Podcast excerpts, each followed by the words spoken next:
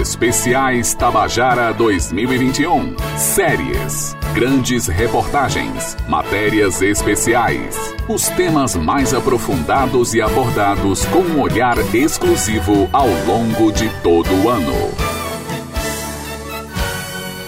Olá, ouvintes da Rádio Tabajara. Eu sou Helena Gomes. E eu sou Beth Menezes. A partir de agora, nós vamos relembrar com vocês algumas matérias e séries especiais produzidas durante esse ano por nossa equipe de jornalismo. E que foram exibidas nos programas Jornal Estadual e Fala Paraíba, aqui da Rádio Tabajara. Inclusive, Beth, você mesma teve a oportunidade de participar de uma série especial para a época do aniversário da nossa capital. E aí, gostou da experiência? Olha, Helena, eu achei bastante interessante, viu? Eu estou sempre aberta, você sabe, a novas experiências. Foi um aprendizado a mais, né? Eu pude, inclusive, conversar com historiadores, por exemplo, que destacaram fatos bem curiosos sobre a fundação de João Pessoa. Então, eu acredito que nossos ouvintes apreciaram o material. Essa também vai ser uma das matérias especiais que nós vamos reprisar aqui nesse programa que está começando agora, né? Pois é, Beth. Eu também tive o prazer de produzir e atuar como repórter em matérias especiais ao longo desse ano que está terminando. Esse material também faz parte desse programa especial de fim de ano aqui pela Rádio Tabajara. Lembrando, né, Helena, que nossos repórteres Matheus Silomar, Cibele Correia, Wellington Sérgio e Juarez Diniz desenvolveram reportagens sobre assuntos variados que nós vamos destacar aqui, hein? Isso mesmo, Beth. Nossos repórteres trouxeram assuntos de saúde, economia, educação, cultura, comportamento, tudo tudo para informar da melhor maneira o nosso ouvinte. Exato, Helena. E várias datas comemorativas renderam interessantes matérias jornalísticas que nós veiculamos aqui em nossos programas, não foi? Isso mesmo, Beth. Nesse primeiro bloco, nós vamos relembrar alguns trechos de matérias especiais que destacaram datas marcantes, nas quais fizemos produção e reportagem. E o mês de janeiro é muito especial para nós. A Rádio dos Paraibanos, a Rádio Tabajara, comemora aniversário. E neste ano de 2021 nós celebramos 84 anos da rádio. E claro, não poderíamos deixar de produzir um material para essa data, né mesmo, Helena? Isso mesmo, Beth. A reportagem foi de Cibele Correia. Vamos ouvir. Identificando ZYI 786 1110 AM do ponto mais oriental da América do Sul. Rádio Tabajara. Emissão João Pessoa, Paraíba, Brasil.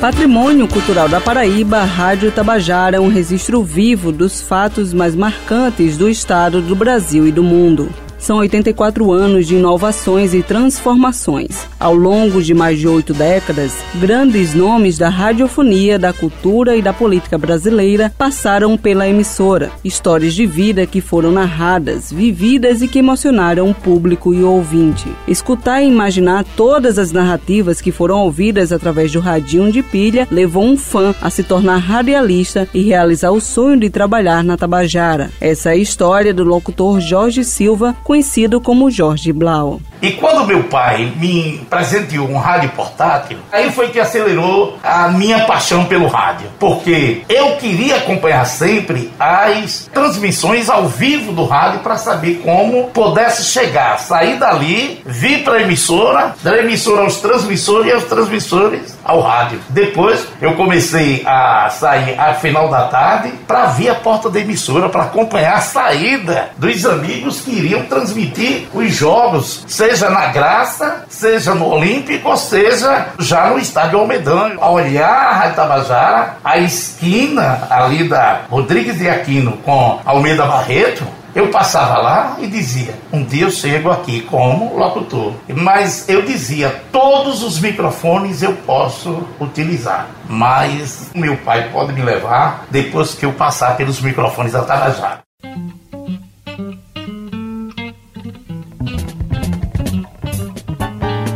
A Rádio Tabajara não só compartilhou as informações dos fatos mais marcantes, mas é uma família, um símbolo da sociedade paraibana, onde cada funcionário deixou um registro histórico na radiofonia. com os trabalhos técnicos de João Lira, gerente de jornalismo Marcos Tomás, Cibele Correia para a Rádio Tabajara, uma emissora da EPC, Empresa Paraibana de Comunicação.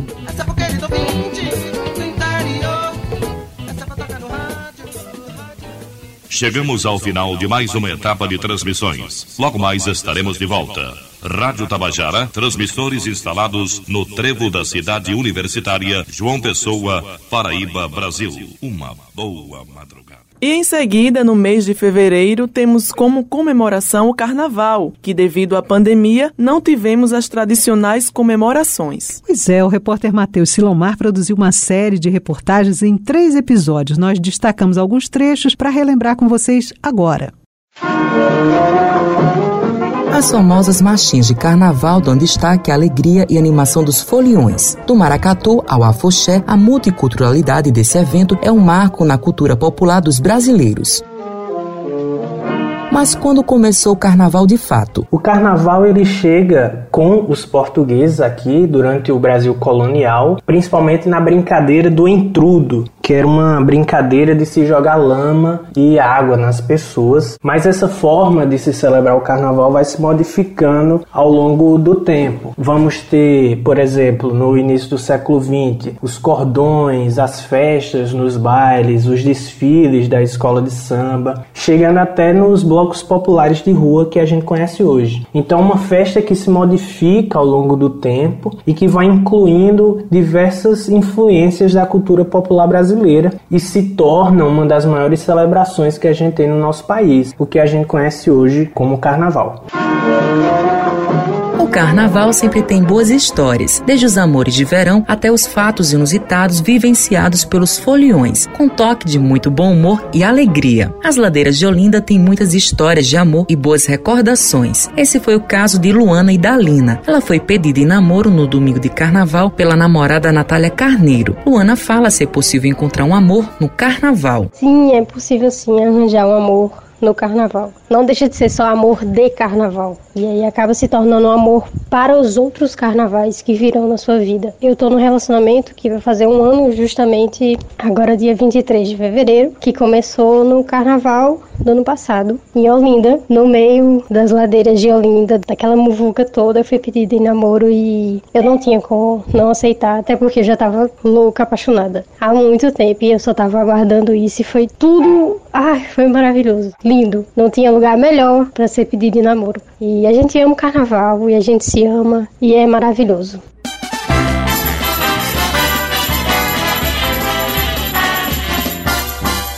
O baú das memórias dos foliões estão cheios de bons momentos e grandes recordações. O carnaval tem raízes psicológicas, sociais e culturais. Neste período, o povo exprime emoções, incentiva fantasias e extravasa sentimentos de felicidade. Por meio da música e da expressão da cultura popular, revela alegria, diversão e sonhos. Com os trabalhos técnicos João Lira e Igor Nunes, produção de Lucas Duarte, gerente de jornalismo Marcos Tomás, Matheus Silomar para a Rádio Tabajara, uma emissora da EPC, empresa Paraibana de Comunicação.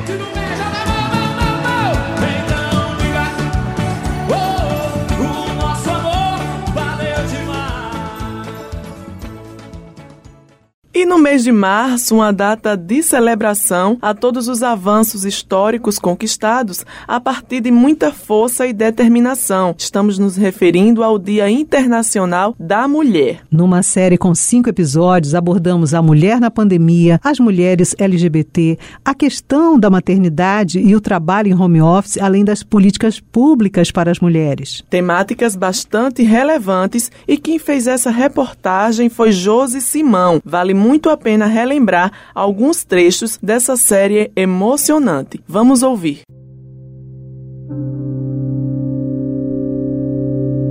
A Covid-19 tem um impacto desproporcional na vida de pessoas lésbicas, gays, bissexuais, trans e de gêneros diversos. A conclusão está no relatório do especialista independente da ONU em orientação sexual e identidade de gênero, Vitor Madrigal Borlós, apresentado no encontro virtual com lideranças do Alto Comissariado das Nações Unidas para os Direitos Humanos. Dados mostram que quase 45% da população LGBT, né, sobretudo as mulheres lésbicas e transexuais, perderam suas atividades de trabalho ou ficaram fora do, do mercado de trabalho durante a pandemia. Ou seja, se já eram vulneráveis, a pandemia é, deixou ainda mais vulnerável essa população. E aí isso resulta nas violências, né, nos índices, nos números de feminicídio, de homofobia, de crimes homofóbicos, lesbofobia e transfobias. Então, essa vulnerabilidade gera outras violências.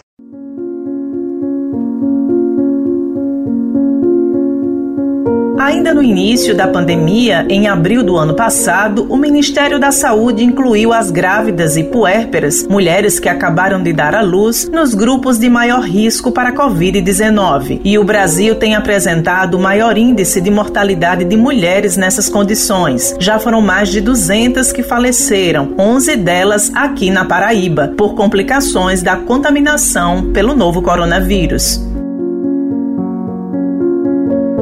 O teste positivo de gravidez é o marco inicial de um período de profunda transformação na vida da mulher, especialmente quando se trata da primeira experiência da maternidade. Formada em administração de empresas, Sara Machado deu à luz a seu primeiro filho em janeiro do ano passado. No segundo mês pós-parto, a pandemia foi decretada. O meu esposo começou a trabalhar em casa, ficamos em isolamento, longe dos meus pais, que são idosos. Então, eles passaram mais de quatro meses sem ver o seu primeiro neto, tendo apenas contato pelas redes sociais. Graças a Deus, eu tive o apoio dos meus sogros, que me ajudaram a passar por esse momento de exaustão que o pós-parto traz. Então eu tinha muito medo de pegar essa doença, pois eu estava amamentando e meu filho precisava muito de mim neste momento. Eu tinha medo de ter que me afastar dele caso eu adoecesse. Foi uma sensação terrível, muito angustiante.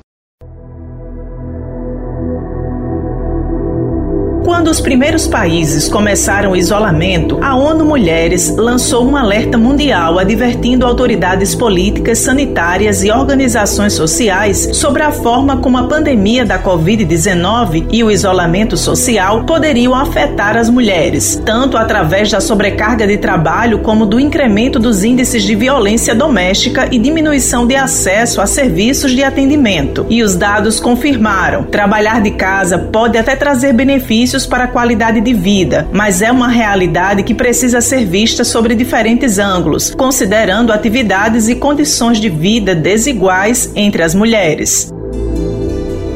A assessora e produtora de conteúdo, casada e mãe de duas crianças, Elara Leite, não perdeu demandas de trabalho, pelo contrário, mas teve dificuldades em lidar com o isolamento social. Foi muito difícil o período de pandemia porque você tem uma circunstância em que você precisa ficar a maior parte do tempo em casa, né, para evitar sair e o contágio, né, com o vírus. E isso gera um, uma questão de convivência, né? Meu marido também ficou fazendo home office, então isso às vezes gera um desgaste. Com a criança em casa também, né, ela quer atenção, quer brincar. Minha filha ficou muito deprimida na pandemia por causa da falta de contato com os amiguinhos, e isso é, foi muito ruim.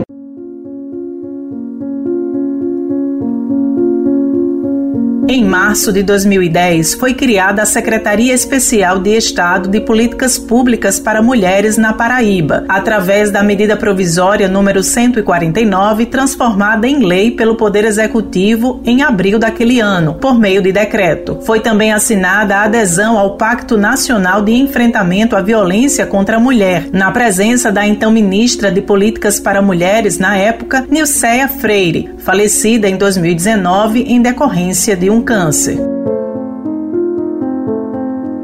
De acordo com a secretária de Estado da Mulher e Diversidade Humana na Paraíba, Lídia Moura, o trabalho em conjunto com outras secretarias e órgãos estaduais é essencial para a efetividade das ações de assistência à mulher em seus diferentes contextos na atualidade. Nesse fazer diário é muito importante a intersetorialidade, porque essas políticas elas perpassam outras pastas, outras políticas que se integram. A violência contra as mulheres, por exemplo, ela tem vários marcadores, nem sempre esses marcadores devem ser combatidos apenas nas questões mais ostensivas, então nós sempre vamos ter um olhar para que haja sucesso nessas ações, um olhar que agrega várias outras partes pastas, vários outros setores, várias outras políticas, de modo que se possa pensar um todo e que se possa pensar a complexidade da violência contra as mulheres.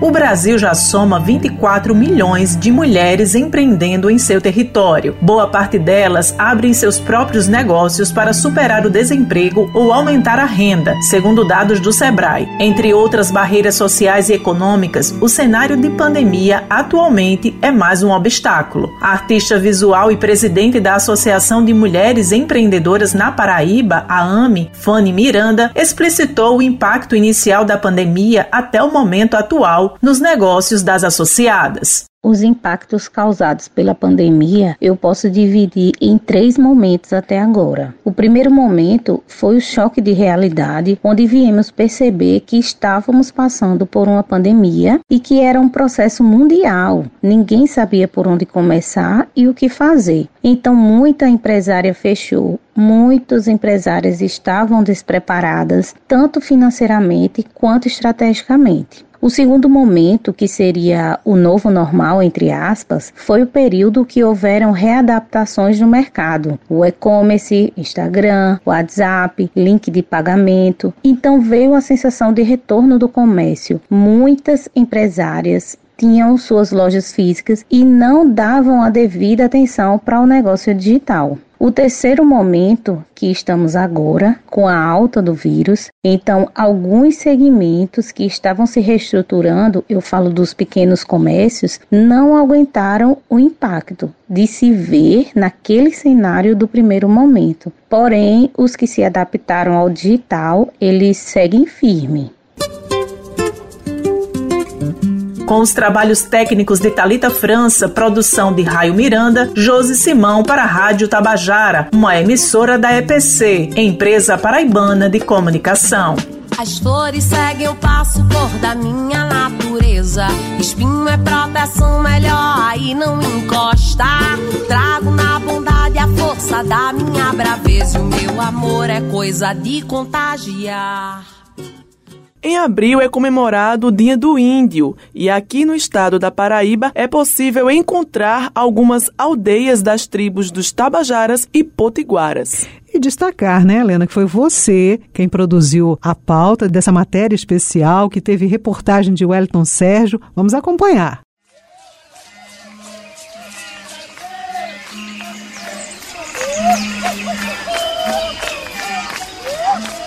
Os ruídos já ecoavam há séculos pelas matas de um povo tradicional com uma cultura milenar. Antes do descobrimento do Brasil, quando os portugueses chegaram ao país em 1500, os indígenas já habitavam o território nacional. Na época, existiam cerca de 7 milhões de indígenas com 305 etnias, com seus costumes, tradições e cultura. De acordo com pesquisadores, a chegada dos primeiros habitantes no Brasil ocorreu na Bahia e no Piauí, há mais de 40 mil anos atrás. A pesquisadora da Universidade Federal da Paraíba, Cláudia Lago, disse como foi a chegada dos indígenas na Paraíba. Acredita-se que eles sejam provenientes de grupos tupinambá, vindos da Amazônia, e ocuparam esses territórios, né, essas áreas. São populações que tinham já uma convivência com essa região, com essa área, e um domínio sobre a natureza em sistemas também de sobrevivência. No caso dos tabajaras, né, historicamente eles viviam na margem direita do rio Paraíba, chegaram a ocupar até o território né, da Serra do Ibiapaba, no Ceará. Né. Em Fotiguara, eles eram, sempre foram em números maior, né, e ocupavam áreas já mais na, na outra margem do rio, que é onde se concentra hoje aqueles municípios de Baía Traição, Marcação e Rio Tinto.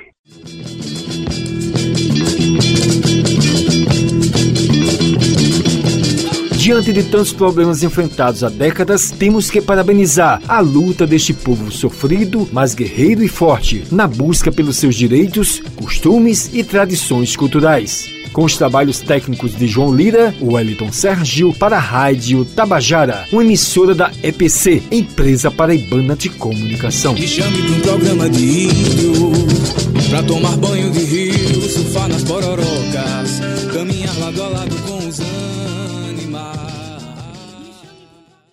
os uma outra data muito especial do nosso calendário é o Dia das Mães, minha querida Beth. É comemorada sempre no segundo domingo do mês de maio. Pois é, e para parabenizar todas as mamães paraibanas, também tivemos matéria especial e o repórter foi Matheus Silomar. Vamos conferir. Mãe. Substantivo feminino, aquela que gerou, deu à luz ou criou um ou mais filhos. Amor de mãe é a mais elevada forma de altruísmo. Machado de Assis. Mãe são três letras apenas, as desse nome bendito, três letrinhas, nada mais, e nelas cabe o infinito. Mário Quintana. Ser mãe é carregar no rosto o dom da bondade, da preocupação, da força, da resiliência. Mãe é um presente mais puro e lindo que o universo nos proporciona. É doce e sempre presente. É rocha, fortaleza, base, é imensidão. Afetos, gestos e carinhos são elementos que nos embalam essa conexão mágica que se chama amor de mãe. Promete que não vai crescer distante Promete que vai ser pra sempre assim. Promete esse sorriso radiante. Todas as vezes que você pensar em mim. Eu sou Thaís Cartacho, 41 anos, publicitária, estudante de medicina, mãe de Fernanda Cartacho, de 22 anos, de Maria Clara, de 10 anos e Valentina, de 3 meses. Fui mãe aos 18 anos, aos 30 e aos 41. Eu costumo dizer que eu fui mãe aos 20, aos 30 e aos 40. Thaís conta como foi a experiência dela em ser mãe. Ser mãe aos 18 anos não foi fácil. Assim. Um misto de insegurança e maturidade, com a chegada de tantas responsabilidades que vieram junto com, com a gravidez não planejada, conciliar a maternidade com os estudos, foi bem puxado na época. Aos 30 e aos 40 já tinha uma certa estabilidade. A gravidez foi planejada, mas mesmo assim é, é foi difícil ainda. Conciliar com estudo, trabalho, vida social, enfim a maternidade é sempre um desafio, né, que exige muito de uma mãe. Ser mãe é transformador, uma experiência cheia de amor e muitos desafios, mas é o que me torna uma pessoa completa. Acho que independente da idade, a maternidade ela nos traz mais amadurecimento, nos ensina a ser mais paciente, nos faz conhecer o amor, o amor de verdade. Em junho, nós temos as comemorações do São João, festividade tradicional no Nordeste e uma festa da religião católica. Só que devido à pandemia, mais um ano ficamos sem festividades do São João. Foram proibidas fogueiras e fogos de artifício, mas Juarez Diniz fez uma matéria especial que a gente vai conferir agora.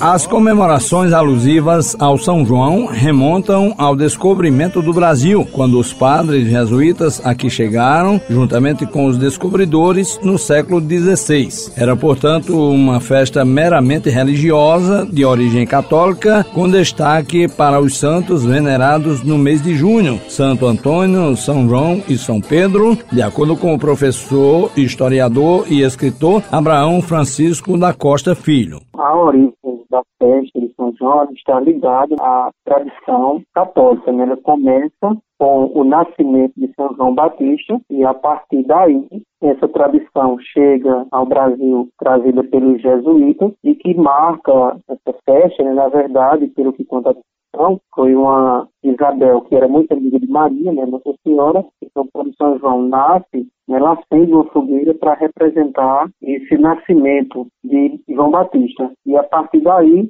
a Igreja Católica começa a introduzir na sua tradição essa festividade de São João, que é bem difundida no Nordeste principalmente.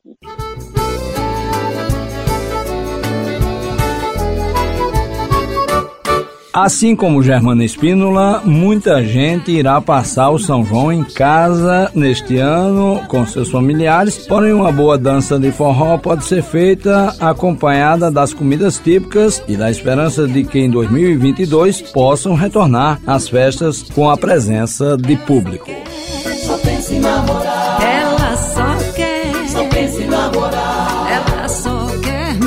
Com trabalhos técnicos de Luiz Monteiro, produção de Lucas Duarte, gerente de jornalismo Marcos Tomás, Juarez Diniz para a Rádio Tabajara, uma emissora da EPC, empresa paraibana de comunicação. Não dorme, não quer nada, ela só quer, só pensa em namorar.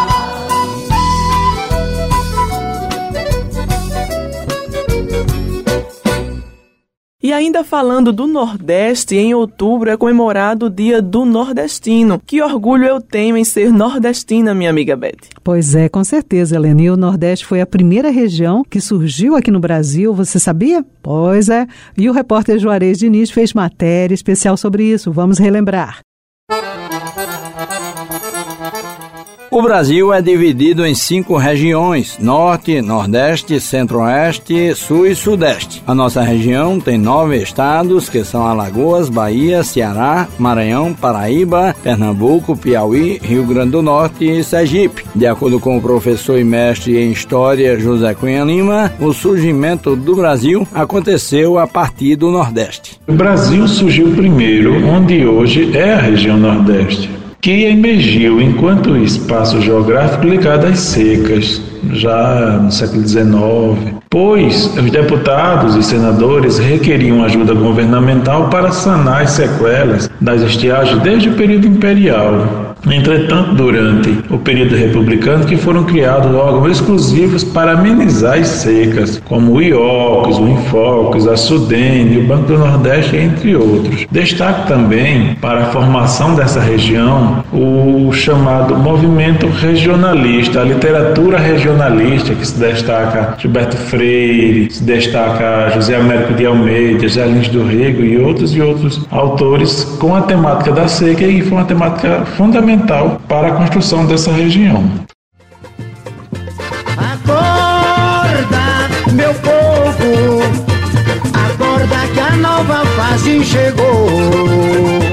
Outra pessoa que representa muito bem o Nordeste e o seu povo é a atriz paraibana do município de Pilar, Zezita Matos, que já atuou em inúmeros filmes e em novelas como Velho Chico e Vereda Tropical da Rede Globo. Ela também fala de sua alegria de ser nordestina de fibra. Eu nasci nordestina. Isso para mim não tem nenhum defeito nem nada. E ao, ao, entrar no teatro, que foi há 15, 16 anos, eu fiz um contrato comigo mesmo. Eu vou fazer teatro, mas vou fazer aqui em João Pessoa. Eu não vou sair de João Pessoa. Quem quiser, na época eu nem pensava que iam me chamar, mas então, são 63 anos, nordestinamente, trabalhando em prol da cultura, em prol do, do, teatro, do cinema, das artes de uma maneira geral. E me orgulho de ser convidada para fazer papéis nordestinos. Não posso fazer mulheres elegantes de 1,80m, que eu não tenho, eu tenho 1,50m. Então, esse foi sempre o meu propósito, foi sempre a minha defesa em favor do Nordeste e que isso dignifica o Nordeste. Onde nasceu o Brasil, sem cometer esse ato, regionalismo barato, é grande o potencial. Faça chuva ou faça sol, o sertanejo é sobretudo um forte, como citou em seu livro Os Sertões o escritor Euclides da Cunha ao se referir ao povo do Nordeste. E para finalizar a matéria, ficamos com o jargão que tornou-se viral: orgulho de ser nordestino com trabalhos técnicos de Luiz Monteiro, produção de Lucas Duarte, gerente de jornalismo Marcos Tomás, Juarez Diniz para a Rádio Tabajara, uma emissora da EPC, empresa paraibana de comunicação. Peso do e não para de dançar.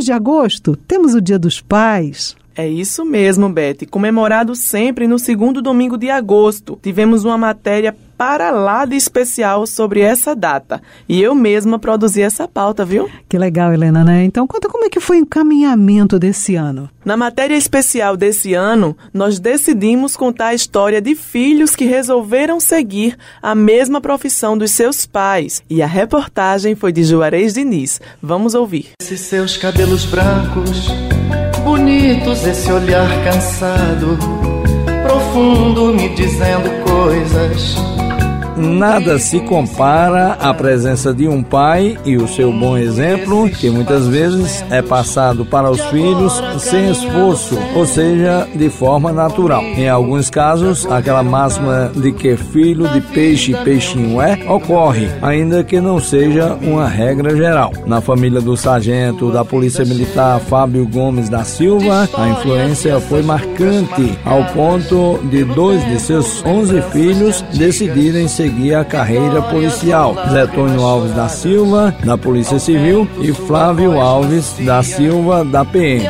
Seu Fábio Gomes, de 64 anos, hoje reformado, ainda atua na região de Catolé do Rocha. Ele conta um pouco acerca do exemplo que passou para os filhos que decidiram seguir a profissão já está no sangue, na verdade, porque o avô dele era policial militar, eu também policial, então eles já cresceram naquele ritmo de policial e ele via que o, o, meu trabalho era reconhecido nas cidades onde eu trabalhava. Eu era um cara que tinha moral, respeitado. Aí isso aí passou para ele esse respeito também. O povo, por mim, respeitavam ele também. Por eu ser um policial respeitado, muito atuante minha função. Então, nesse caso, foi isso que passou e eu acho que ele vendo isso, esse exemplo, ele disseram, eu vou entrar na polícia também e hoje estão na polícia. São tudo novo, mas estão na polícia.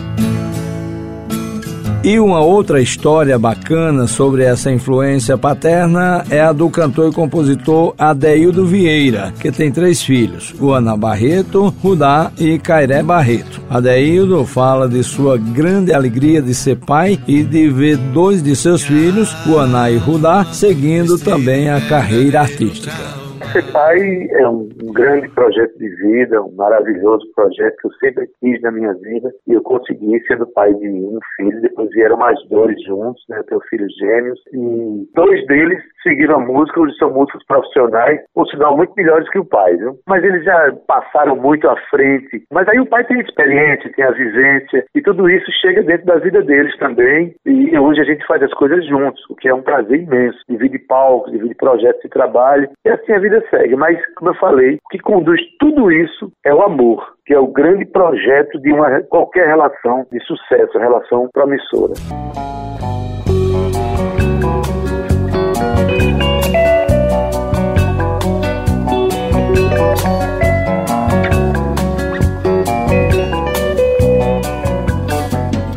Seguir o exemplo do pai é algo natural, porém, todos os nossos entrevistados disseram que o mais importante é abraçar uma carreira que traga satisfação e realização pessoal. e esses passos lentos com trabalhos técnicos de Luiz Monteiro, produção de Helena Gomes, gerente de jornalismo Marcos Tomás, Juarez Diniz para a Rádio Tabajara, uma emissora da EPC, empresa paraibana de comunicação. De histórias e essas rugas marcadas. E próximo à data do Dia dos Pais, também é comemorado o Dia do Estudante, sempre em 11 de agosto, não é isso, Helena? É isso mesmo, Beth. Tivemos matéria especial sobre essa temática e a reportagem foi de Matheus Silomar. Vamos ouvir um trecho.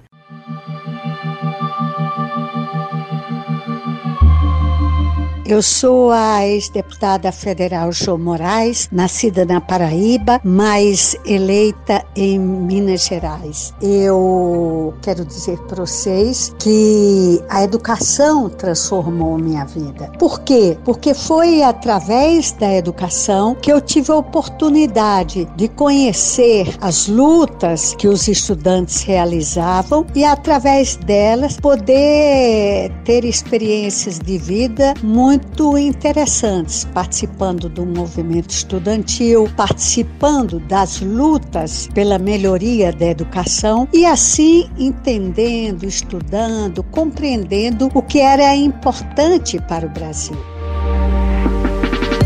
Os diferentes movimentos estudantis do Brasil contribuíram para que muitas mudanças históricas pudessem ter palco. A história dos movimentos estudantis brasileiros muitas vezes se confunde com a própria história do Brasil, considerando que esses ativistas tiveram importante papel em acontecimentos históricos diversos, como pontua João Moraes. Sou da geração de 1968, que vivia no período da ditadura militar, mas resistia muito. E o aspecto central dessa resistência é que os estudantes consideravam que deviam lutar por melhoria na educação. Os estudantes compreendiam que precisavam ter direito à escola, a passe livre, mas também deveriam lutar pela democracia democracia. Nós podemos dizer que a grande conquista que o movimento estudantil teve, arrancada pela luta da geração 68, foi o reconhecimento e o fortalecimento das suas entidades, a União Nacional dos Estudantes, a União Estadual dos Estudantes e os grêmios acadêmicos. Isso eram formas que levavam os estudantes a se reunirem desde a sua base, desde as suas escolas, desde as suas faculdades e a partir daí levantar uma bandeira mais geral que pudesse fazer com que a educação melhorasse na sua qualidade.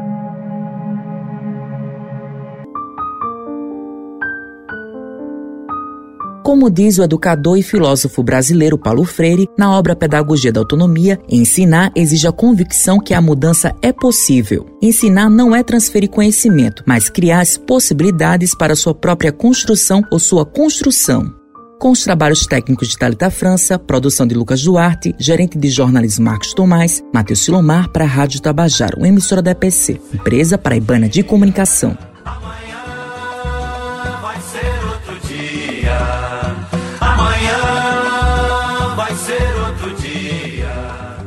Encerrando essa parte das datas comemorativas, de matérias e séries especiais, tivemos uma com relação ao Halloween. E essa matéria especial eu mesma fiz, viu? Foi uma matéria muito leve de fazer, pela temática bem descontraída, deu para montar uma reportagem dinâmica e bem criativa. Verdade, Helena. Olha, eu gostei muito, sei que nossos ouvintes também gostaram, então a gente vai relembrar agora um trechinho dessa sua matéria especial de Halloween. Doces ou travessuras.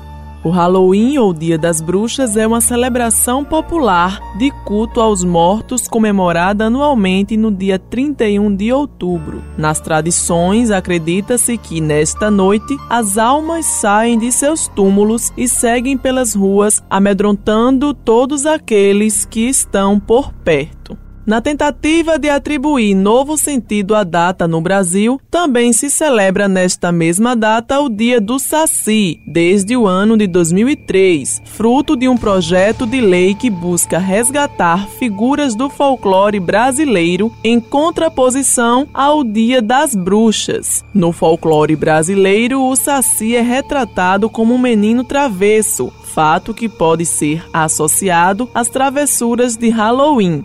Entre as justificativas para a comemoração está o incentivo à cultura local de forma estratégica, proposital e simbólica. Mesmo assim, muitos brasileiros preferem as tradições estrangeiras para celebrar o Dia das Bruxas. O coordenador geral do Fórum da Diversidade Religiosa da Paraíba, Saulo Jimenez, comentou sobre o surgimento dessa data. O Halloween vem da palavra Samônios ou da palavra Sowen, que dá reverência né, ou do culto aos ancestrais. Então você tem a Irlanda como uma ponte, né, vamos botar assim, que leva a cultura até os Estados Unidos através da onda de migração. O povo celta que viveu entre a ponta né, de Portugal até a Suíça, e eles espalharam essa questão com as lanternas, né, que anteriormente não eram feitas de abóboras, eram sim talhadas em espécies nativas de nabo, com todo esse contexto que os americanos fizeram com Jack O'Lantern, né, com a abóbora esculpida, que era justamente para espantar os maus espíritos. A partir dos anos 40, entre o final da guerra e o pós-guerra para os outros países. Então a gente tem também a chegada dessa cultura na forma como ela é feita nos Estados Unidos a partir né, dos anos 50, dos anos 60. Concomitante a isso, os brasileiros com os seus cursos de inglês acabaram assimilando essa cultura como um feriado. Doces ou travessuras?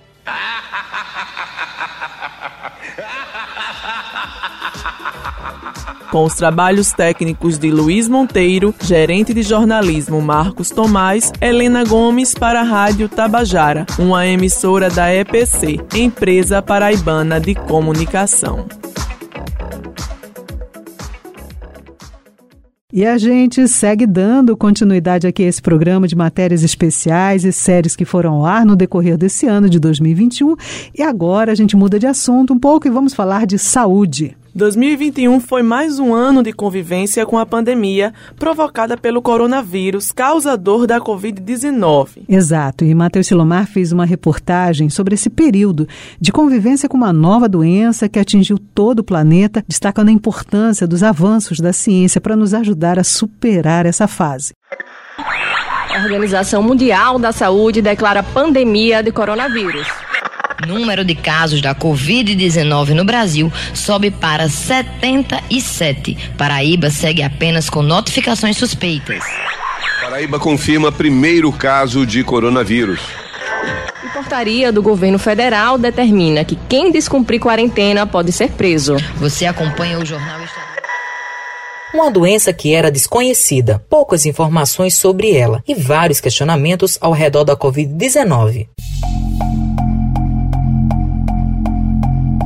Há mais de um ano, a pandemia do novo coronavírus modificou a vida dos brasileiros e também do mundo. Um artigo publicado na The Lancet, considerada a revista científica de maior relevância no mundo, apontou que o primeiro paciente com sintomas da doença na região teria sido identificado no dia 1 de dezembro de 2019. 30 dias depois, a Organização Mundial da Saúde recebeu o primeiro alerta sobre a enfermidade, que causava febre, tosse seca e graves problemas respiratórios, como a pneumonia. O primeiro caso de Covid-19 foi em Wuhan, epicentro da doença na China. De lá para cá, mais de 2 milhões de pessoas morreram ao redor do mundo e mais de 93 milhões foram infectadas. Os Estados Unidos lideram um ranking em número de mortos infectados, ultrapassam 50 mil mortos por coronavírus e mais de 28 milhões de casos confirmados. Na sequência, aparece o Brasil com mais de 25 mil mortos por Covid e mais de 10 milhões de casos registrados. De um ano até agora, houve várias mudanças na vida das pessoas, inclusive as que tiveram reinfecção da doença. Da primeira vez que eu tive a Covid foi quase assintomática. Eu tive uma infecção urinária, tontura, mal-estar, a pressão subiu e aí a médica desconfiou e fez um teste rápido confirmando que eu tava e aí fiquei 15 dias de resguardo trancada, melhorei, foi rápido. Dessa vez, os sintomas que eu tô sentindo são de uma gripe muito forte, uma tosse irritante, dor de cabeça, dor no corpo, falta de ar, perdi o olfato e o paladar, a boca amarga muito. Também surgiu diarreia, que eu nunca tinha tido. De novo, 15 dias em casa, trancada, separando tudo e com cuidados em alguns sintomas que ainda podem aparecer. Mas estou indo bem. E disso tudo, eu acho que eu só quero ficar boa, chegar a vez da vacina, para não ter mais essa maldita dessa Covid. Esse relato é de Aparecido Shoa, aposentada e está praticando isolamento social há um ano. Ela atualmente é artesã, mas por causa da doença precisou se afastar. E com os profissionais da saúde na linha de frente, muita coisa mudou em relação à rotina. E ainda com relação à Covid-19, destacar os esforços científicos na descoberta de uma vacina. Isso mesmo, Helena. Olha, passo importante né, no controle da doença e que trouxe uma nova esperança de menos mortes provocadas pela Covid. Vamos conferir mais um trabalho de Matheus Silomar. Ao longo dessas semanas, muito se fala sobre as vacinas em decorrência da pandemia do novo coronavírus.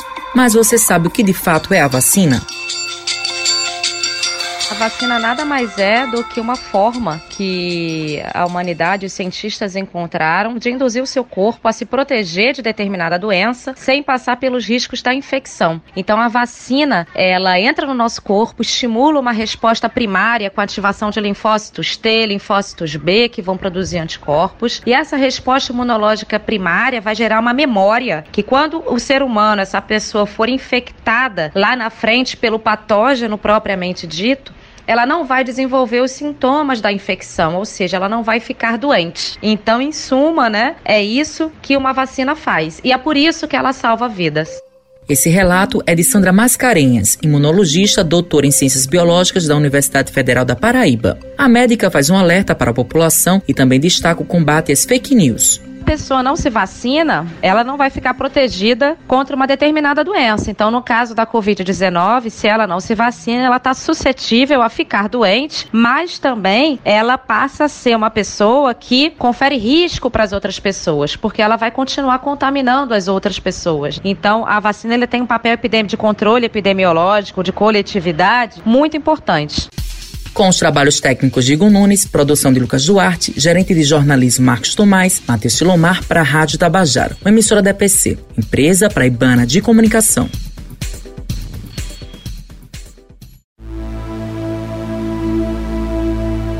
A pandemia da Covid-19 afetou drasticamente a economia global em 2020 e o Brasil não ficou imune ao abalo provocado pelas restrições impostas à atividade econômica. Laércio Cerqueira é doutor em Economia e professor do Departamento de Economia da Universidade Federal da Paraíba e pontua os efeitos da pandemia todos os setores da economia foram atingidos, todos. Mas aqui na Paraíba se destaca um segmento específico que é um dos carros-chefe da nossa economia, que é o comércio. Houve perda de faturamento, houve maior endividamento e exatamente por isso ficou insustentável a manutenção dessas atividades econômicas. E aí os números percebidos são de desemprego elevado para a Paraíba no momento. É um cenário de perdas, de fato, pelos efeitos da doença. E aí há o que nós chamamos de queda esperada para para o PIB, o Produto Interno Bruto, que estima-se seja em torno de 2,5% a 3% aqui na Paraíba, do que era projetada antes de ser constatada toda a gravidade da doença em torno de um ano atrás. Com os trabalhos técnicos de João Lira, produção de Tamires Máximo, gerente de jornalismo Marcos Tomás, Matheus Silomar para a Rádio Tabajara, uma emissora da EPC, empresa praibana de comunicação. Outro assunto importante dentro da saúde, que também rendeu uma matéria especial feita pelo nosso repórter Matheus Silomar, foi a questão do transtorno bipolar. E esse transtorno mental se caracteriza pelas mudanças bruscas e acentuadas de humor, uma doença que precisa de acompanhamento. Vamos relembrar. De acordo com dados da Organização Mundial da Saúde, o transtorno afetivo bipolar atinge atualmente cerca de 140 milhões de pessoas no mundo e é considerada uma das principais causas de incapacidade e também tem forte influência genética. Estima-se que 15 milhões de pessoas no Brasil tenham essa doença, segundo a Associação Brasileira de Transtorno Bipolar. Indivíduos com esse transtorno podem enfrentar até 10 anos lidando com os sintomas antes de obter um diagnóstico preciso. Igor Bereza é médico residente em psiquiatria esclarece o que é essa condição. O transtorno afetivo bipolar é uma doença psiquiátrica que tem como principal característica a instabilidade de humor, energia, atividade e sono. A gente tem dois tipos é, de transtorno afetivo bipolar, o tipo 1 e o tipo 2, sendo o tipo 1 com quadros de mania e depressão. Mania é uma fase em que o paciente tem esse aumento de energia, tem um aumento no humor e a diminuição do sono e pode cursar com sintomas psicóticos que seriam delírios e alucinações. E o tipo 2, então, seria fases de hipomania, em que não há essa fase com sintomas psicóticos e também depressão. O médico destaca quais são os tratamentos. O tratamento do transtorno afetivo bipolar é feito conforme a fase que o paciente está. Então, existem medicações tanto para mania e hipomania como para depressão e também medicações que a gente usa para manutenção. É, sendo uma doença crônica, é, não existe cura, mas existe tratamento. É muito importante também o papel do psicólogo das terapias e também da psicoeducação da família, que é outro pilar importante para o tratamento do paciente. Vale lembrar que o transtorno bipolar é uma doença sem cura, mas com tratamento e controle. Procurar um especialista é fundamental para o diagnóstico preciso. Com os trabalhos técnicos João Lira e Talita França, gerente de jornalismo Marcos Tomás, Matheus Silomar para a Rádio Tabajaro, emissora da EPC, empresa paraibana de comunicação.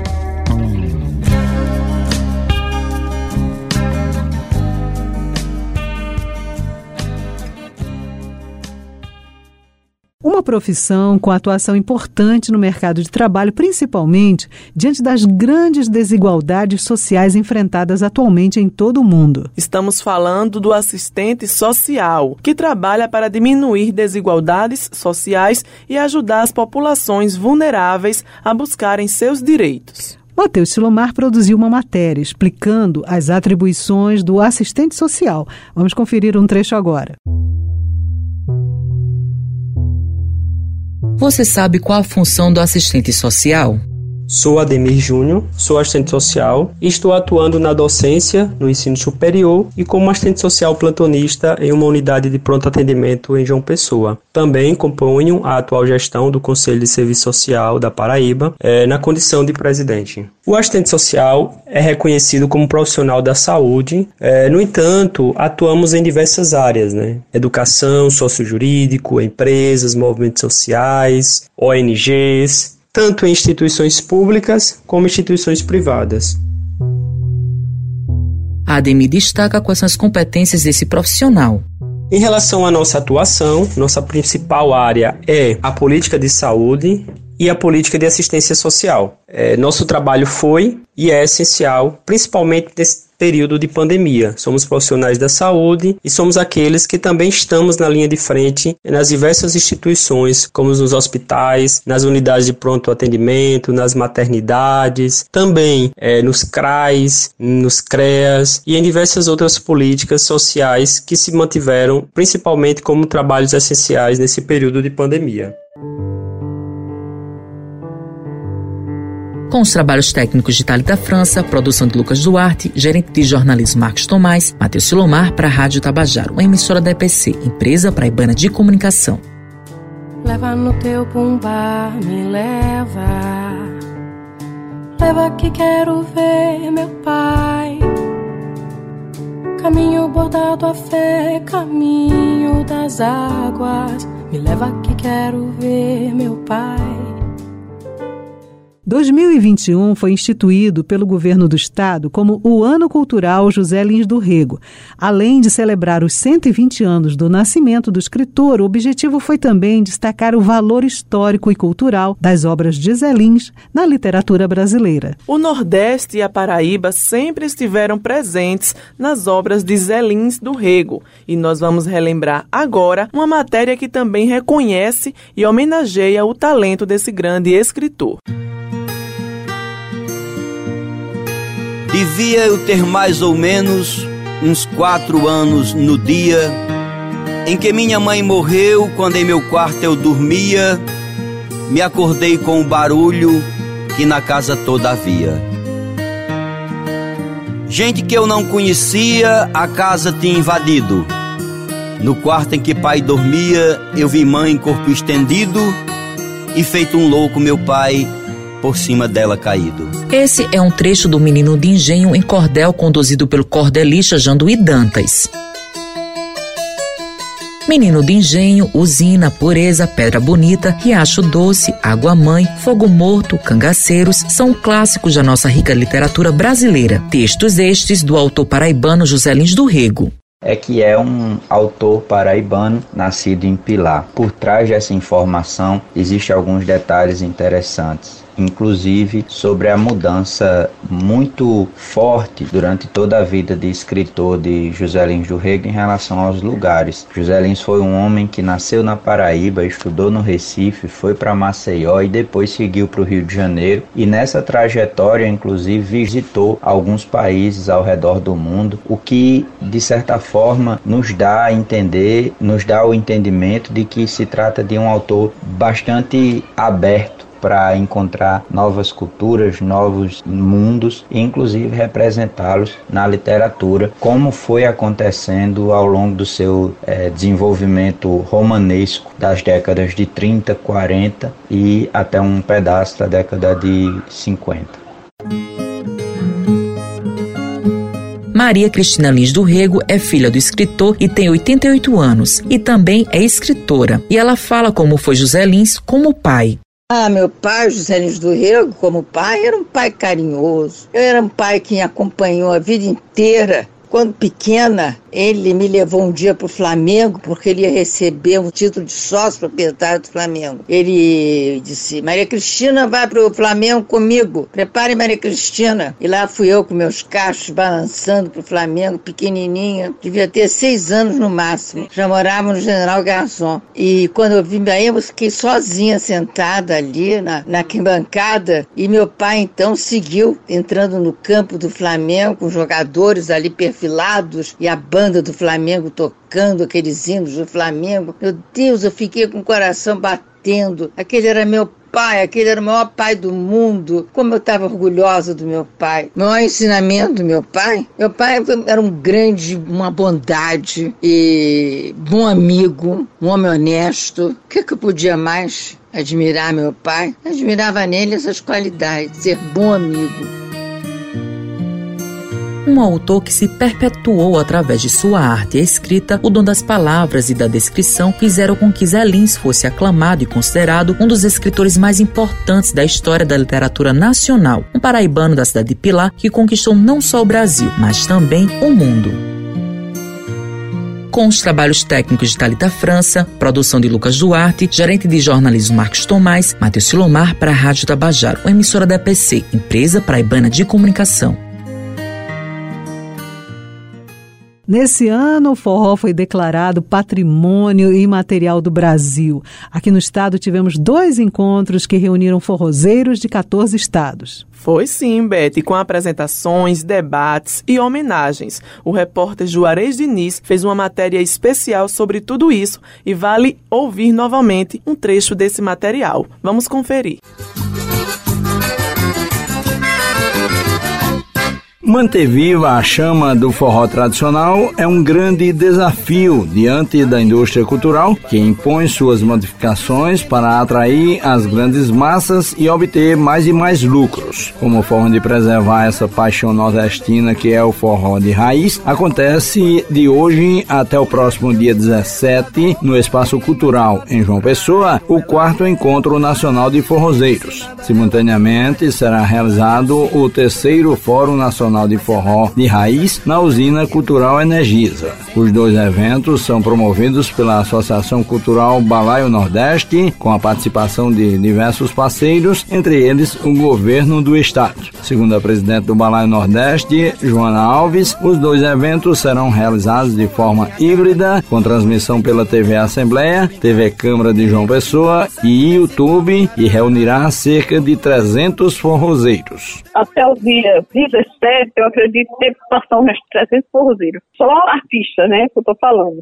Os atores culturais e as pessoas que estão apaixonadas pelo forró. Mas quando eu tô falando 300, é no palco mesmo, participando conosco, no dia a dia, no debate. Tem 14 estados representados, fora os que estão, os ouvintes, né, que vão ver híbrido, que a gente está também divulgando, né, que não estão presentes por conta da pandemia. Eu só tive acesso a 300 lugares. Nós temos dois dias de debate, né, no caso, é 14 e 15, né, o fórum significa debater o que, que a gente quer para esses 10 anos de forró. Então, isso está sendo discutido, as leis, as cartas de diretrizes, discutido fomentação, modificação das festas tradicionais, melhorar o comportamento dos contratantes. Então, tudo isso está sendo discutido. Eu sou da Paraíba, sou mais que só venho palavra de rei. Estão sendo esperados aqui na capital forrozeiros paraibanos e dos estados de Alagoas, Bahia, Ceará, Espírito Santo, Minas Gerais, Pernambuco, Piauí, Rio de Janeiro, Rio Grande do Norte, São Paulo e do Distrito Federal com trabalhos técnicos de Luiz Monteiro, produção de Helena Gomes, gerência de jornalismo Marcos Tomás, Juarez Diniz para a Rádio Tabajara, uma emissora da EPC, empresa paraibana de comunicação. Socorrer, basta o freguês requerer. Vai lá, meu filho, a Paraíba agora tá linda, principalmente João Pessoa. Também tivemos assuntos de economia abordados em nossas reportagens esse ano, não foi isso mesmo, Helena? Isso mesmo. No início deste ano, a Receita Federal registrou um recorde histórico na arrecadação de impostos no país. E a próxima reportagem conta um pouco da interessante história da cobrança de impostos. Lembrando que eles estão bem presentes no nosso dia a dia. E daí a importância de saber como são empregados e cobrar o bom uso dessas arrecadações, hein? É barato, é barato, Ainda... freguesa. Vamos chegando, freguesa.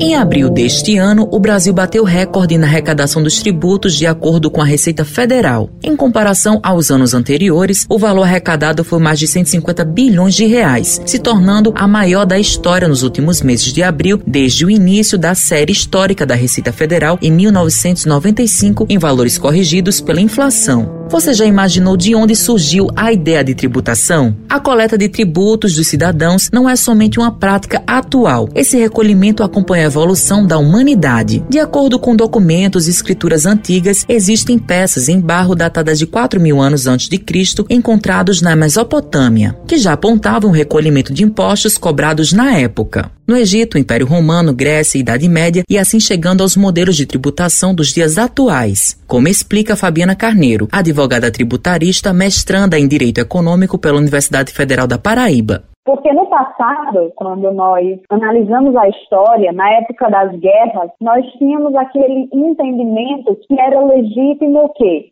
Aquele que vencia a guerra levava como pagamento, como prêmio por ter vencido, as riquezas da região que perdia o combate. E essas riquezas remuneravam a vivência posterior, remunerava aquela localidade pela vitória. E posteriormente, vários outros fatos foram acontecendo e a forma de remuneração do próprio Estado ele foi mudando. Os tributos eles é, estão na evolução da sociedade e acompanham a evolução da sociedade mas hoje, no Estado moderno, nós temos uma conformação, nós temos uma organização diferente. O poder de tributar é aquele poder que foi conferido ao Estado para que o Estado ele possa tolher, para que o Estado ele possa pegar para si efetivamente parte do direito de propriedade do contribuinte.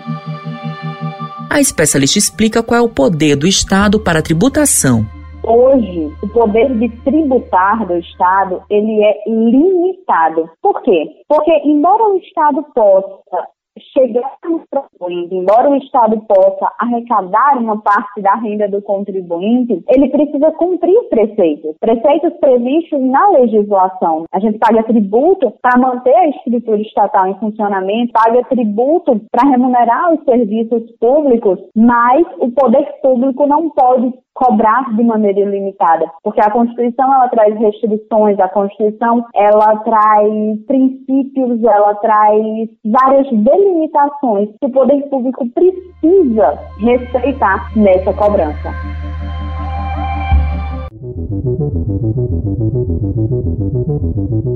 Temos contato diariamente com os tributos e às vezes nem percebemos, desde as compras no supermercado até as contas fixas mensais. Esses são apenas alguns exemplos. Os impostos já estão presentes na nossa rotina. A aplicação dos impostos está atrelada aos serviços prestados pelos governos, como é o caso da Defensoria Pública, que garante assistência jurídica gratuita à população. Este é apenas um exemplo de retorno para a população do pagamento de impostos. Por isso, é importante ficar atento à aplicação desses recursos. russos. De acordo com o Serviço de Proteção ao Crédito, SPC, atualmente 1,6 milhões de brasileiros estão na lista negativa do órgão. E com a extensão da pandemia do coronavírus, esses números só aumentam. Com o impacto da Covid-19 e do atraso na liberação do auxílio emergencial, o endividamento das faixas dos brasileiros mais pobres voltou a subir, segundo o Instituto Brasileiro de Economia da Fundação Getúlio Vargas. Esse percentual só havia sido verificado em junho de 2016. E esse problema poderia ser evitado caso houvesse educação fiscal para que o planejamento de gastos e melhores condições de financiamento fossem uma realidade para a população. O ambiente escolar pode contribuir de maneira significativa na promoção de boas práticas contábeis, uma vez que é um espaço de formação cidadã. Na Escola Estadual Excide Dáurea Santiago Rangel, em João Pessoa, a educação fiscal se tornou uma realidade no projeto Fisco Daura. O coordenador e professor Eduardo Braga explica como trouxe a educação fiscal para a sala de aula que eu gostaria de pontuar que essa busca dos projetos ele teve por base assim a necessidade de apresentar né, aos alunos uma nova visão acerca de aplicações práticas, né, da parte da, das disciplinas que compunham o quadro do curso de técnica em vendas que a escola oferece e que também faz parte da formação profissional dos mesmos, uma vez que, caso venham a se tornar empreendedores, venham a se tornar gestores de empresas, esse conhecimento sobre os tributos vai se tornar uma necessidade diária, né, na atuação dos mesmos. E dessa forma, é, o projeto ele buscou trazer essas nuances para garantir que o aluno ele tenha assim a consciência da relevância que os tributos possuem perante as demandas que a sociedade apresenta. Cidadão, de acordo com o dicionário, é habitante de uma cidade, indivíduo no gozo de direitos civis e políticos em um estado. Todos somos cidadãos e para sermos bons cidadãos é preciso que saibamos exercer de maneira plena nossos direitos e deveres. Com os trabalhos técnicos de Thalita França, produção de Tamires Máximo, gerente de jornalismo Marcos Tomás, Matheus Silomar para a Rádio Tabajara, uma emissora da EPC, empresa paraibana de comunicação. Trabalhador brasileiro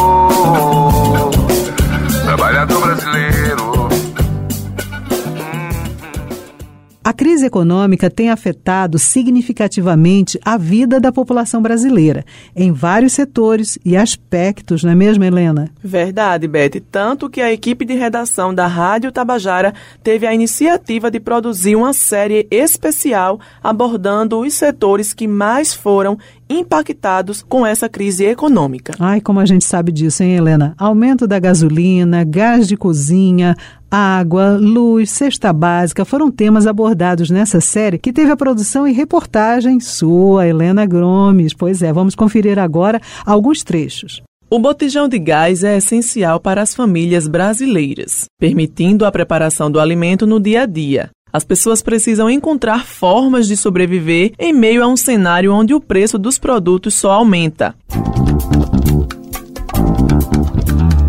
O gás de cozinha sofreu um aumento de 7% neste mês de setembro e chegou ao sétimo aumento em 2021. O preço médio do botijão de gás de 13 quilos é de 93 reais. No entanto, já há locais em que esse valor passa de 100 reais. Outro aumento considerável que tivemos esse ano foi o da cesta básica. A cada mês, os trabalhadores brasileiros estão comprometendo uma parcela maior do salário em itens básicos, como a alimentação. Mas você sabia que o aumento do gás e da cesta básica está associado com o aumento da gasolina? O economista Verton Batista explicou sobre esse fato. O grande problema da inflação é que ela tem um poder de propagação muito grande entre os setores da economia, seja tanto na área produtiva como na questão de serviço. A gente vai ter uma elevação no frete, consequentemente, vai ter uma elevação nos produtos finais que chegam para nós. Essa variação de preço impacta principalmente a renda dos que mais precisam. O custo de vida do gás de cozinha fica mais caro. Se a alimentação fica mais caro, se o transporte fica mais caro, vai pesar muito no orçamento das famílias. Mais de 116,8 milhões de pessoas estão em situação de insegurança alimentar ou passando fome no Brasil, segundo pesquisa feita em dezembro de 2020, na pandemia, pela Rede Brasileira de Pesquisa em Soberania e Segurança Alimentar e Nutricional, a Rede Pensan o que equivale a 55,2% dos brasileiros sem saber o que comerá amanhã ou tendo que escolher entre almoço e jantar. O especialista-chefe em gastronomia, Marcílio Cavalcante, deixou algumas dicas de reaproveitamento alimentar que podem ser colocadas em prática. A substituição da proteína animal por legumes ou até casca de fruta. Por exemplo, da casca de banana, que a gente empana ela e consegue como uma opção que ia ser descartado, ia ser jogado fora e uma opção de você consumir ela fazendo uso de algo que ia ser descartado como uma parte da proteína da sua alimentação. Então a berinjela, ela quando é empanada, ela fica com a textura muito parecida com carne e você pode estar tá também fazendo essa substituição. Os gastos extras são aqueles que nem sempre o brasileiro está preparado para pagar. São gastos inesperados que muitas vezes pegam o cidadão desprevenido, ocasionando assim o uso excessivo do cartão de crédito, deixando como consequência o endividamento. Viver com R$ 1.045, o valor atual do salário mínimo, é muito difícil, em especial quando se tem filhos e essa é a sua única renda. É preciso cortar gastos que muitas vezes não são possíveis. Todo final de mês, o brasileiro recebe as contas para pagar, mas será que o salário dá para pagar além das contas fixas as contas extras? Como você tem feito para conseguir no final do mês pagar todas as suas contas, inclusive inclusive as inesperadas. Uma das estratégias que aqui em casa a gente encontrou foi de procurar comer fora menos e diminuir o lazer. Além de eu mesmo ter cortado o pacote de dados móveis e saído da academia. O setor de saúde deve movimentar no país até o final deste ano cerca de 313,9 bilhões, o que representa um acréscimo de 13,8% em comparação a 2020 e de 21,8% em relação a 2019. É o que aponta a pesquisa IPC Maps, especializada em potencial de consumo dos brasileiros. A gerente de farmácia e farmacêutica Luana Maiara explicou sobre o aumento das vendas de medicamentos durante a pandemia. Desde o começo da pandemia de Covid-19, muitas pessoas ficaram apreensivas para se imunizar do coronavírus. Houve a automedicação, ou seja, o uso de medicamentos por conta própria ou por indicação de pessoas não habilitadas. A pandemia de Covid-19 esteve pressionando fortemente os custos com medicamentos e planos de saúde no país. A farmacêutica Juliana Queiroga deu algumas dicas de como economizar na hora de comprar medicamentos. O ideal é principalmente fazer bastante pesquisa, porque existe uma diferença muito grande entre farmácias. Então, a pesquisa sempre tem que ser em primeiro lugar. E hoje em dia, trocar os medicamentos referências, que a gente chama também de medicamentos étnicos, por medicamentos genéricos. Com participação de Everton Oliveira, trabalhos técnicos de Luiz Monteiro, gerente de jornalismo Marcos Tomás, Helena Gomes para a Rádio Tabajara, uma emissora da EPC, Empresa Paraibana de Comunicação. Nosso assunto agora é o empoderamento da população negra, um processo de luta contra as desigualdades históricas que, infelizmente, ainda são uma realidade atual, sim. E falar de empoderamento é falar de acesso e protagonismo social, buscando condições mais igualitárias de vida. É o que vamos conferir agora com Matheus Silomar. Empoderamento. Passar a ter domínio sobre sua própria vida, dar ou retribuir poder. O amor é coisa que mói mochimba e depois o mesmo que faz quando nós pensamos em empoderamento, nós automaticamente já anunciamos algo que nos falta, que falta à população negra, as condições de exercer e de viver plenamente na sociedade em condições iguais, considerando aquilo que está acessível, disponível, uma parte da população e que está ausente para outra. Para mim, empoderamento negro significa dar ao negro e à negra um protagonismo à altura de sua importância social. É fazer o negro e a negra reconhecerem que ter sofrido tudo o que sofreu o torna e a torna mais fortes do que eles sequer acreditam. É permitir o acesso mais igualitário a todas as pessoas, sem levar em consideração seu tom de pele. O empoderamento negro é muito importante. Nas últimas décadas, eu vejo que esse tema tem sido mais debatido, tem sido mais comentado, discutido nas comunidades negras, essencialmente, quilombolas. Então, assim, o menino negro, a menina negra crescerem com identidade, crescerem se localizando nesse planeta, que na nossa infância, nós negros não tínhamos essa referência. O movimento negro começou a surgir no Brasil durante o período de escravidão. Para se defender das violências e injustiças praticadas pelos senhores, os negros escravizados se uniram para buscar formas de resistência. Ao longo dos anos, o movimento negro se fortaleceu e foi responsável por diversas conquistas desta comunidade, que por séculos foi injustiçada e cujos reflexos das políticas escravocratas ainda são visíveis na sociedade atual. Me chamo Mônica Vilaça, sou doutoranda em Sociologia pela Universidade Federal da Paraíba, milito na Marcha da Negritude Unificada da Paraíba e também no Movimento de Mulheres Negras. Algo constante em todos os tempos da luta do movimento negro foi a busca por ocupar espaços diversos desde espaços da educação, espaços na justiça. Mônica destaca a importância de contar a história real do nosso povo na sala de aula. Estamos chegando em 20 de novembro, Dia da Consciência Negra, dia de lutadoras e lutadores do povo negro que são lembrados, rememorados como Zumbi dos Palmares, Dandara, Aqualtone, e nessa data nós reafirmamos a importância e a urgência de contarmos essas histórias às nossas crianças nas salas de aula, que a nossa história, a história do povo brasileiro brasileiro ela possa ser entendida como uma história de desigualdade e de opressões também. Que nós possamos contar a real história da ocupação desse país. E que a partir desse processo a gente possa elaborar uma outra forma de pensar nossa sociedade. Que nós reconheçamos as dívidas históricas, as desigualdades que construíram e que são a base de organização da nossa população. Luanda, antissala Ruanda, tipo Tchala Wakanda, veneno Black Mamba, bandoleiro em bando, que é o comando dessas bandas. Essa noite vocês vão ver mais sangue do que Hotel Ruanda. A era vem selvagem, pantera sem amarra, mostra garra negra. Eu trouxe a noite como camuflagem. Com os trabalhos técnicos de Ana Clara Cordeiro, gerente de jornalismo Marcos Tomás, Matheus Silomar para a Rádio Tabajaro, emissora da EPC, empresa paraibana de comunicação. Esse ano de 2021 foi ano de Olimpíadas e a Olimpíada de Tóquio, que aconteceria em 2020, foi adiada para esse ano. As mulheres estiveram presentes e se destacaram em várias modalidades. Foi mesmo, viu? Muitas mulheres conquistaram ouro em sua modalidade: ginástica rítmica, skate, natação. Raio Miranda fez matéria especial sobre as mulheres nas Olimpíadas. Vale a pena a gente conferir um trecho.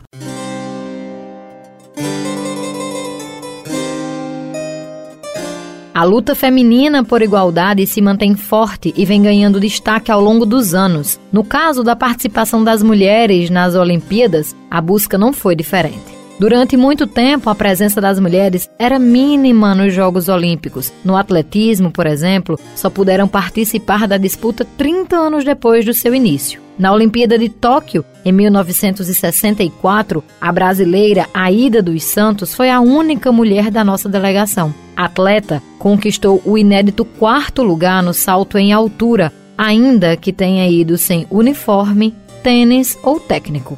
Infelizmente, por ter feito críticas ao Comitê Olímpico, a ida foi cortada da seleção perto do início dos Jogos de 1972. A conquista de Aida permaneceu única até ser superada pelas jogadoras de vôlei de praia Sandra Pires e Jaqueline Silva na Olimpíada de Atlanta em 1996. A dupla ganhou o primeiro ouro feminino na história olímpica brasileira e colocou mais uma vez a participação das mulheres em destaque. Ser a primeira mulher a conquistar a medalha de ouro né, para um país demora muito para cair a ficha se você tivesse me perguntado se alguma vez eu pensei que eu pudesse conquistar uma medalha olímpica, eu não poderia achar isso. Um momento de muita felicidade pela estrada toda, né? Pelas mudanças, a forma como as coisas aconteceram, entendeu? De ser a medalha de ouro feminina primeira do Brasil.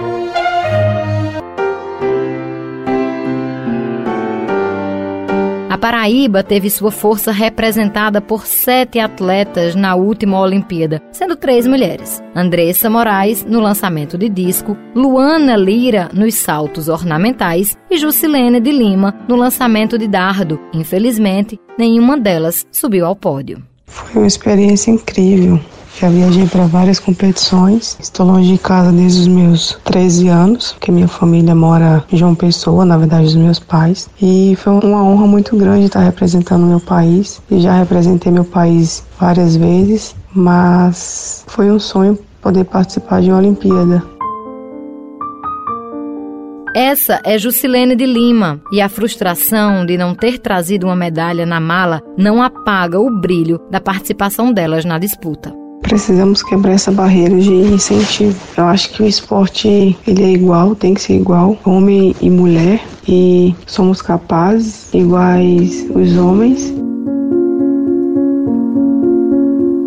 Ainda estamos longe do lugar que pretendemos ocupar também no esporte. Mas se tem uma palavra que essas mulheres fizeram ecoar por todo o Brasil, foi representatividade. Essa matéria usou áudios retirados do YouTube, com os trabalhos técnicos de Talita França, gerente de jornalismo Marcos Tomás, Raio Miranda para a Rádio Tabajara, uma emissora da EPC, empresa paraibana de comunicação.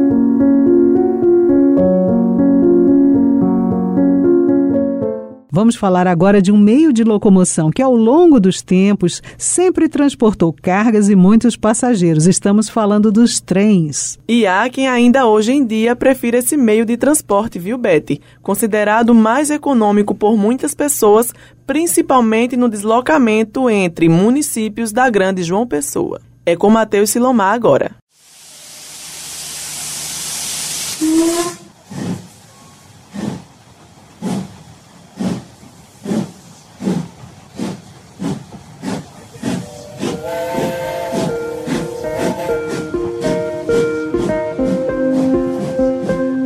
Antigamente, andar de trem era um costume bem comum entre as pessoas. Além de tudo, tinha suas vantagens, como por exemplo, grande capacidade no transporte de cargas e passageiros, é mais econômico, possui diversas opções energéticas como vapor, diesel eletricidade, estimula o desenvolvimento das indústrias de base, entre outros pontos. Jane Rosas é professora e fala a experiência dela utilizando esse veículo. Como eu trabalho em João Pessoa em Santa Rita, o trem facilita muito a minha rotina diária, porque eu faço esse percurso todos os dias de segunda a sexta-feira e me auxilia muito no custo também benefício, né? Porque é bem mais em conta do que se eu fosse trabalhar de carro ou se eu fosse de ônibus. A distância que eu percorro indo de carro ou de ônibus é muito maior.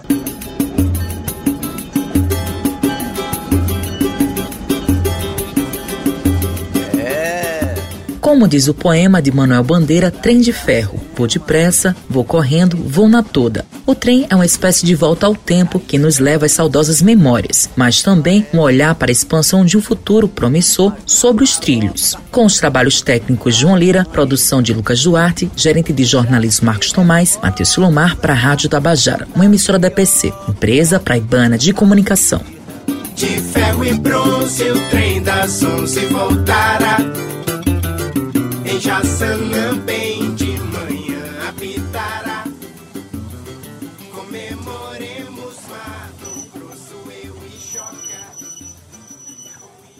E ainda para a gente ficar, Helena, nessa temática de transporte, a gente vai falar de uma problemática enfrentada durante a pandemia, que é o transporte coletivo. Muitas mudanças foram registradas durante todo o ano de 2021. Verdade, Beth. As frotas foram reduzidas, os horários também. Muitas pessoas que necessitam usar o coletivo ficaram sem saber o que fazer. Cibele Correia fez uma matéria especial sobre esse assunto. Vamos ouvir. A Organização Mundial de Saúde afirmou que a questão do transporte coletivo é também uma questão de saúde pública, uma vez que o transporte eficiente diminuiria o número de carros nas cidades, diminuindo também os índices de poluição, acidentes, inatividade física, entre outros. Além dos desafios pontuados no transporte coletivo, desde o início da pandemia da Covid-19, outras dificuldades também foram enfrentadas. Cidades decretaram fechamentos de comércio, escolas, bares e diversas outras atividades. Em João Pessoa, houve redução da frota de transporte coletivo e as linhas de ônibus transportavam apenas os profissionais de saúde. Para se ter uma ideia, antes da pandemia do novo coronavírus, circulavam nos transportes públicos da capital paraibana aproximadamente 220 mil passageiros. Atualmente, esse número reduziu para 130 mil. Com a frota reduzida, alguns de serviços essenciais pagaram transportes por aplicativo para seus funcionários irem trabalhar. Aos poucos, esses serviços voltaram a funcionar, mas há ainda problemas enfrentados pela população, tanto no início da pandemia como hoje. Carla Cavalcante é a auxiliar de perecíveis em um supermercado na capital paraibana.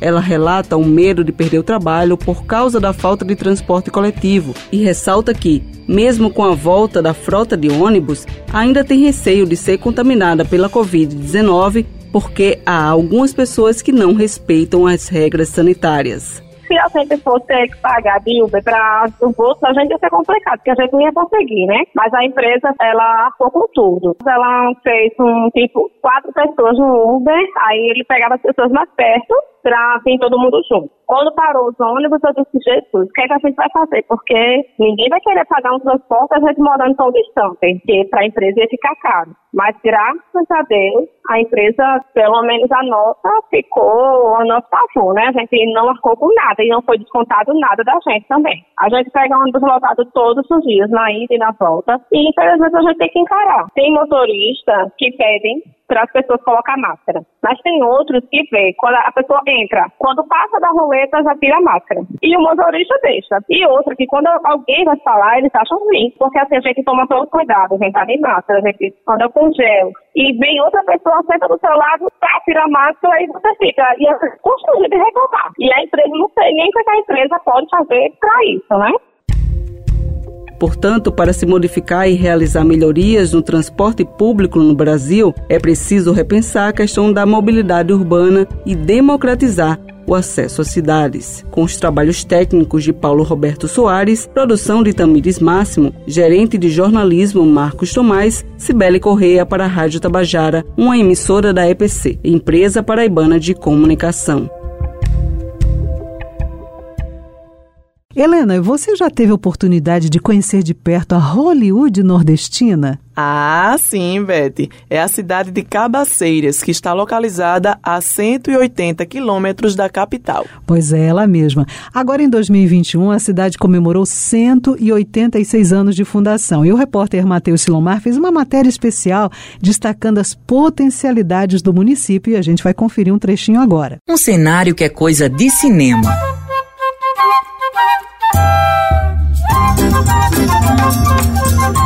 Povo acolhedor, com mais de 5.600 mil habitantes, terra rica em belezas naturais e um céu que só cabaceiras têm. Assim que as pessoas chegam na cidade, se deparam com um letreiro escrito Hollywood Nordestina. Não sei, só sei que foi assim.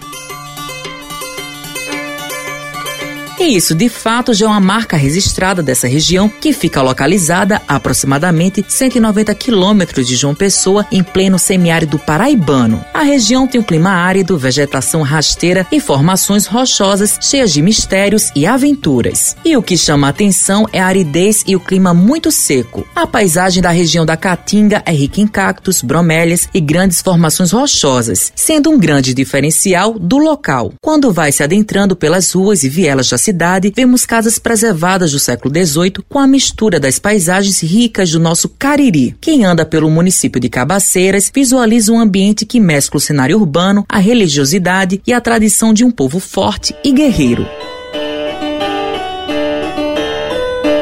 Meu nome é Josefa Rita Barbosa Vieira, tenho 72 anos, fui funcionária pública, hoje aposentada, moro em Cabaceiras há 35 anos, vim conhecer me apaixonei pela cidade, fui acolhida pela comunidade e hoje eu me sinto uma pessoa cabaceirense. Por tudo que eles me concederam o espaço para que eu pudesse viver e conviver. Sou grata a Deus e ao povo de Cabaceira por ter me acolhido e me recebido como uma pessoa da terra. Então, Cabaceira faz parte da minha vida e eu faço parte de Cabaceiras. Com os trabalhos técnicos de Talita França, produção de Lucas Duarte, gerente de jornalismo Marcos Tomás, Matheus Silomar para a Rádio Tabajaro, emissora da EPC, empresa paraibana de comunicação. Seu motorista, siga pro Nordeste que eu sou cabra da peste quero ver o meu xodó. Mas na carreira não passe de uma centena, ligue o rádio, puxa antena, sintonize no forró. Um dos setores que teve grande aumento foi o da construção civil. Muitos prédios, edifícios e residências foram construídos aqui na capital. Em contrapartida, Beth, nós temos muitos prédios aqui em João Pessoa que são bem antigos, não é verdade? É isso, né, Helena? E foi pensando em tudo isso que você fez uma produção bem interessante de uma série que, de reportagens abordando justamente esse tema, não foi? Foi sim, Beth. Foram três episódios abordando prédios novos, antigos e aqueles construídos próximo à orla marítima. A reportagem foi de Juarez Diniz, vale relembrar alguns trechos.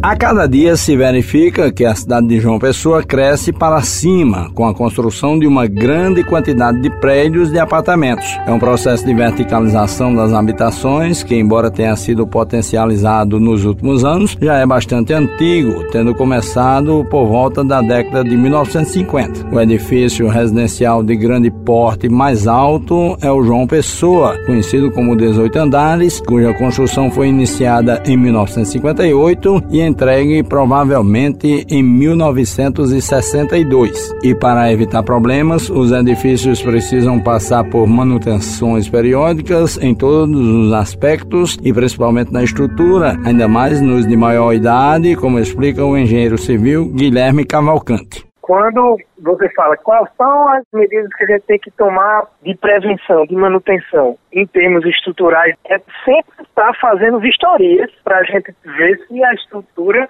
precisa de alguma intervenção. Então, o Caricé já teve, o Borborema, todos esses prédios mais antigos, aquele 18 andar aqui do centro já teve, todas essas edificações mais antigas de João Pessoa já passaram por intervenções. Quando eu falo estrutura, eu estou falando é, as fundações, vigas, pilares e lajes, é, focando nesses elementos que as vistorias devem ser feitas. Os outros todos os sistemas que compõem o edifício, as instalações elétricas, as instalações hidrossanitárias, as fachadas, hidráulicas, todas essas têm outro tipo de validade.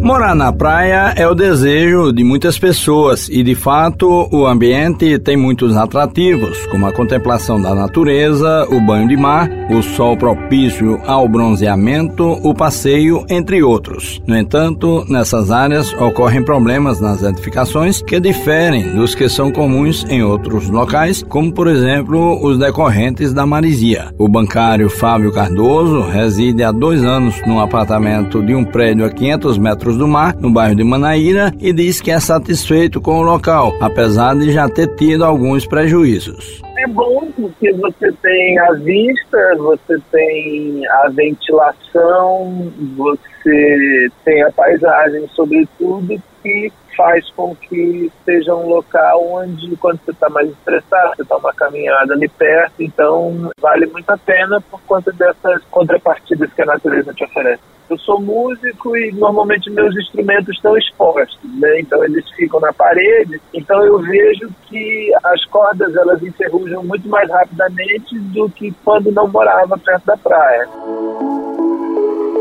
O jornalista Gelvano Meirelles morou durante cinco anos no edifício Beira Mar, no bairro de Cabo Branco, um dos mais antigos, entregue em 1960. Ele relata que um dos motivos de ter se mudado de lá foi a sequência de problemas provocados pelas intempéries, especialmente o vento e a marisia. Perdi vários televisores, liquidificadores, forno micro-ondas, tudo isso você não deixa nem ser molhado pela chuva, por nada, e quando vai ver, está corroído pela maresia. Tudo enferruja lenta e rapidamente. Lento do ponto de vista de que não dá para você notar que está sendo destruído, mas rápido ao ponto de quando você precisar e ligar, não funcionar mais. Helena, que tal agora a gente relembrar a matéria especial feita dentro das comemorações de aniversário da cidade aqui de João Pessoa? Vamos lá.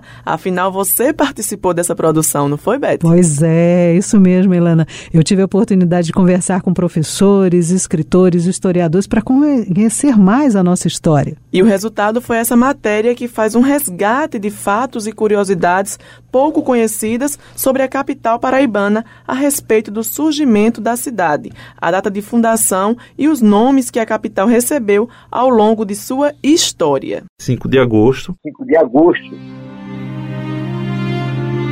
Entre as curiosidades que envolvem o surgimento de João Pessoa está a data de fundação da cidade. Oficialmente fundada em 5 de agosto de 1585, a cidade ostenta o título de terceira capital mais antiga do Brasil. A região era habitada inicialmente pelos povos das nações Tabajara e Potiguara, que não aceitaram a chegada dos colonizadores de forma pacífica. Várias guerras aconteceram até que, em 1585, o chefe chefe da nação tabajara, cacique Piragibe, celebra um acordo com espanhóis e portugueses contra os potiguaras que acabam derrotados, possibilitando assim a instalação de onde seria a futura cidade de Filipéia, criada por decreto do rei Filipe de Espanha, como nos conta o professor e historiador Ângelo Antônio. Muito tempo depois, a cidade escolhe essa data, 5 de agosto. Aparece sim numa documentação chamada Sumário das Armadas, que se deram para a conquista do Rio da Paraíba, de um autor anônimo que foi contemporâneo desses eventos. E ele diz que, de fato, no dia 5 de agosto de 1585, foi celebrado esse acordo com os Tabajara, montou-se algum tipo de acampamento ali no qual as pessoas ficaram. E, evidentemente, quando a gente fala em fundação, a gente imagina um ato simbólico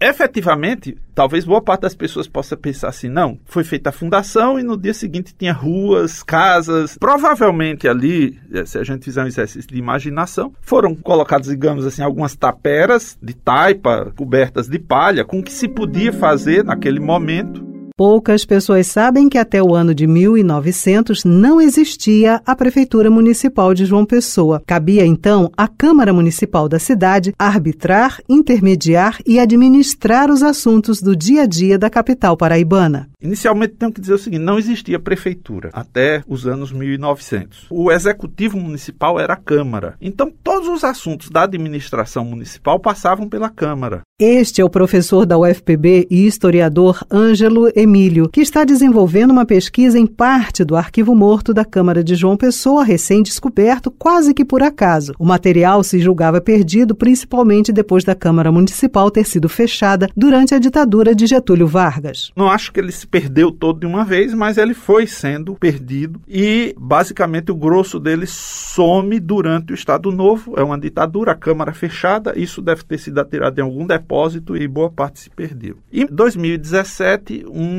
arquivista da Câmara, o Heron, ele fazendo uma arrumação, ele localizou fragmentos dessa documentação.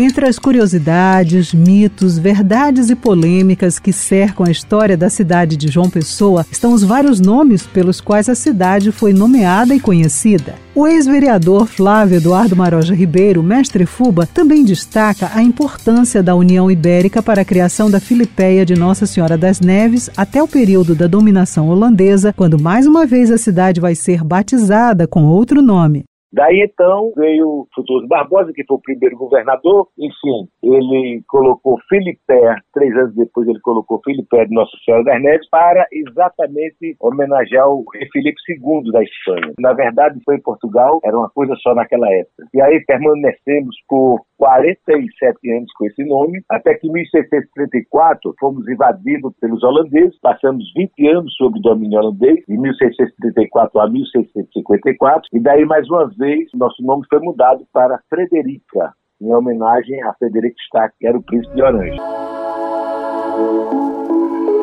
Com trabalhos técnicos de Talita França, produção de Tamires Máximo, gerente de jornalismo, Marcos Tomás, Bete Menezes para a Rádio Tabajara, uma emissora da EPC, empresa paraibana de comunicação.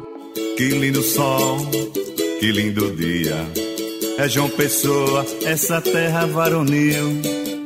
Agradeço a mãe natureza que fez de ti o jardim do meu Brasil. Agora vamos relembrar trechos de uma série especial desenvolvida pelo jornalista Iago Sarinho sobre o empoderamento das agricultoras do semiárido paraibano através de investimentos do Fundo Internacional de Desenvolvimento Agrícola. Iago Sarinho trouxe as histórias de vida de várias mulheres que, mesmo em meio à pandemia e convivendo com as dificuldades impostas pela seca na região do semiárido, são exemplo de coragem, resistência e organização. Vamos conferir.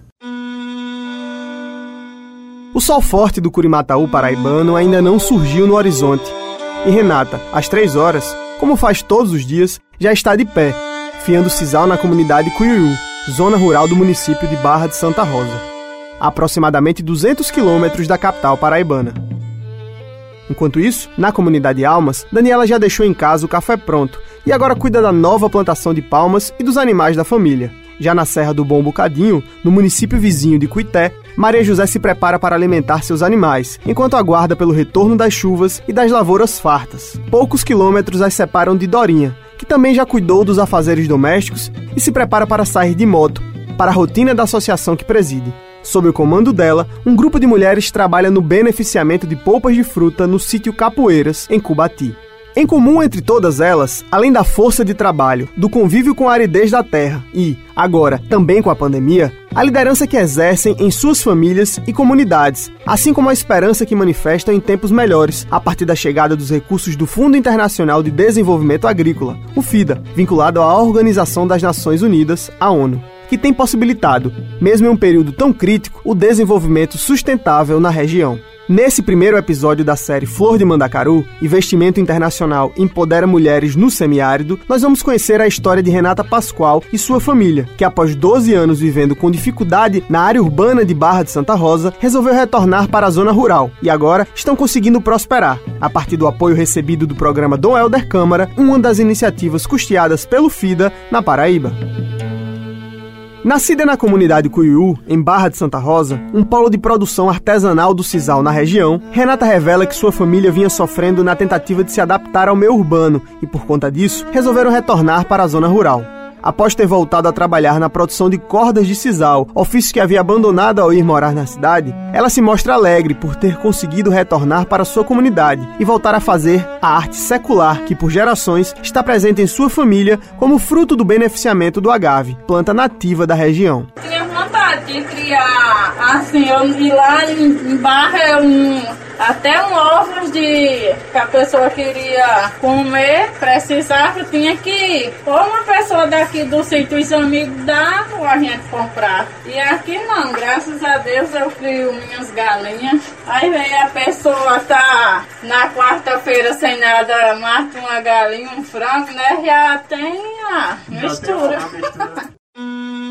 O protagonismo feminino na agricultura familiar é uma perspectiva crescente em todo o Brasil, e no Curimatau paraibano não é diferente. Em 2020, por exemplo, 80% dos produtos fornecidos ao Programa de Aquisição de Alimentos, de acordo com dados da Companhia Nacional de Abastecimento, a CONAB, foram adquiridos através de cultivos comandados por mulheres, que na Paraíba, segundo a empresa paraibana de pesquisa, extensão rural e regularização fundiária, a EMPAER, representam 38 mil arranjos de agricultura familiar. Nesse novo cenário que se consolida no meio rural, as mulheres estão rompendo, a partir do empoderamento, as barreiras geradas pelo machismo.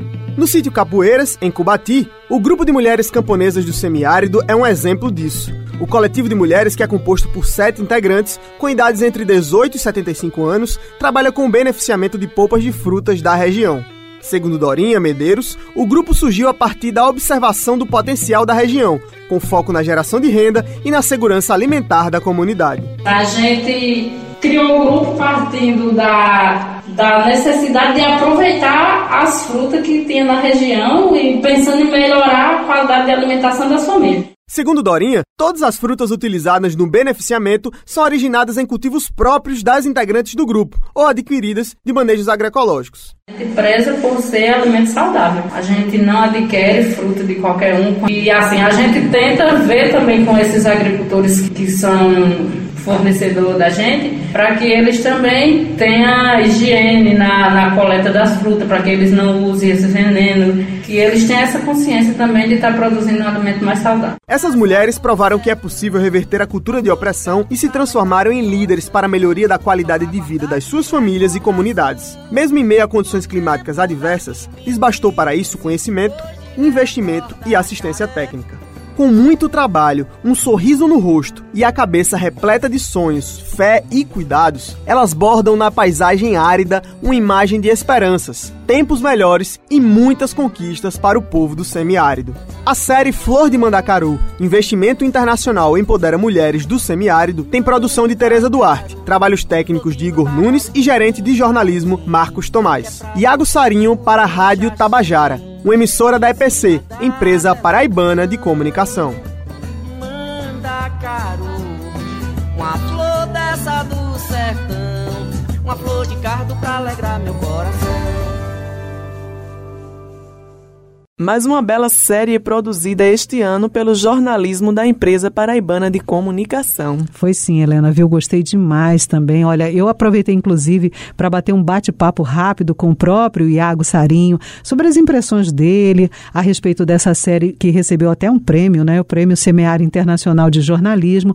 A reportagem Flor de Mandacaru de Iago Sarinho conquistou o primeiro lugar na categoria rádio. E dentro dessa retrospectiva de matérias especiais que foram lá nesse ano de 2021. A gente vai conversar agora com Iago Sarinho. Ele teve uma matéria, inclusive, premiada este ano. Parabéns mais uma vez. Matéria belíssima, Flores de Mandacaru. Como foi a escolha do tema, ah, a elaboração desse processo todo até a gente exibir a matéria? Primeiro, agradecer pela tua congratulação. Uma alegria enorme receber isso de você, né, que é uma referência para todos nós Que é no isso, jornalismo. obrigada. Acho que toda grande matéria, toda boa matéria, ela começa com uma boa pauta, né? Então, de fato, eu, eu acho que essa essa série, né, que, que acabou sendo premiada posteriormente, ela começa com uma pauta muito boa, né? Então, acho que foi um trabalho coletivo, né? A gente fez em parceria com o Jornal União e a Rádio Tabajara, né? Teve um material que foi para o jornal também que acabou sendo premiado também. E foi uma super experiência, né? Saímos eu, Evandro, né, que foi nosso fotógrafo, esteve nos acompanhando, e o Expedito,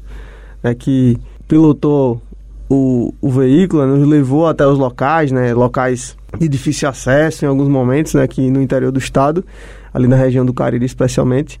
Então foi uma experiência muito interessante, né, a gente realmente ter a oportunidade de conhecer vidas, né, e especialmente a transformação né, da, da história de famílias inteiras, né, especialmente através das mulheres, né, que lideravam essas famílias e a partir de um incentivo, né, que do Fundo Internacional de Desenvolvimento Agrário, o FIDA, elas puderam realmente mudar né, o, a, o curso da, da história que, que elas vinham vivendo, enfim. E essa é uma experiência realmente que a gente leva para o resto da vida, né?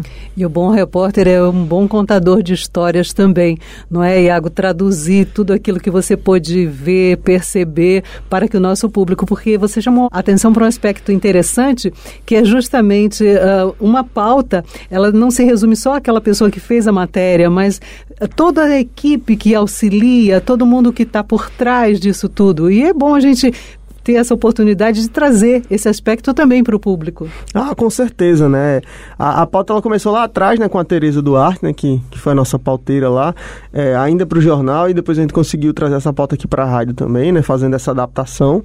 É, e acabou que no rádio foi que a gente teve é, um resultado ainda melhor, né, do ponto de vista do prêmio e tudo mais.